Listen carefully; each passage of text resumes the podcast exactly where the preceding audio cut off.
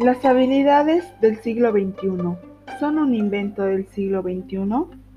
Entre los enfoques de orientación heurísticas se identifican programas que se enfocan directamente en un aspecto particular del pensamiento, tal como sucede con la obra de, de Bono acerca del pensamiento lateral.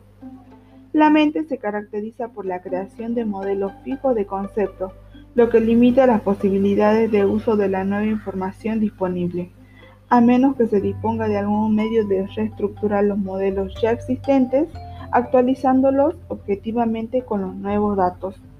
El pensamiento tradicional permite refinar los modelos y comprobar su validez, pero para conseguir un uso óptimo de la nueva información hemos de crear nuevos modelos, escapando a la influencia monopolizadora de los ya existentes.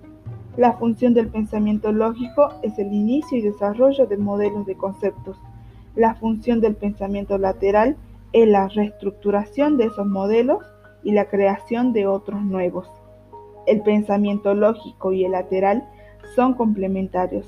Se requiere habilidad en ambos. No obstante, la enseñanza ha rendido culto excesivo al pensamiento lógico. Entre los programas que favorecen el pensamiento por medio del lenguaje y la manipulación de símbolos se destaca Logo, diseñado en 1967.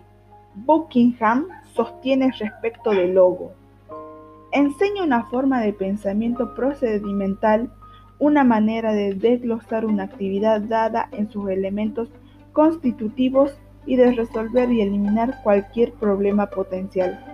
Así, la actividad de programar con logo le da al niño la posibilidad de convertirse en epistemólogo de comprender mejor su propio pensamiento y sus procesos de aprendizaje y de controlarlos con más eficacia como resultado.